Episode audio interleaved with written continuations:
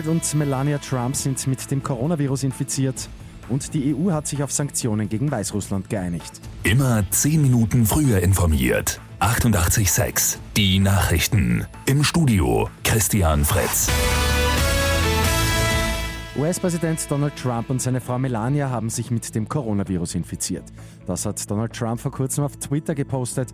Beide werden sich jetzt umgehend in Quarantäne begeben und mit dem Erholungsprozess beginnen.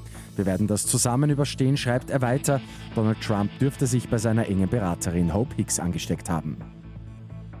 Der Weg für EU-Sanktionen gegen Unterstützer des weißrussischen Präsidenten Alexander Lukaschenko ist frei.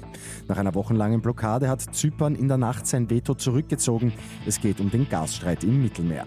Die Maßnahmen gegen Minsk sollen nach den Worten von Ratschef Charles Michel sofort in Kraft gesetzt werden. Der Lask steht wieder in der Europa League Gruppenphase und zwar nach einem fulminanten 4 1 Sieg gegen Sporting Lissabon. Die Auslosung für die Gruppenphase gibt es bereits heute, da erfahren dann auch Rapid Wien und der WRC ihre Gegner. Und Paris hat eine klare Vision der Zukunft. Frankreichs Hauptstadt testet jetzt Flugtaxis. Die gute Nachricht zum Schluss. Kommendes Jahr schon sollen erste Probeflüge stattfinden. Bis zu den Olympischen Spielen 2024 soll dann ein elektrisch betriebener Prototyp entwickelt werden. Mit 886 immer 10 Minuten früher informiert. Weitere Infos jetzt auf Radio 886 AT.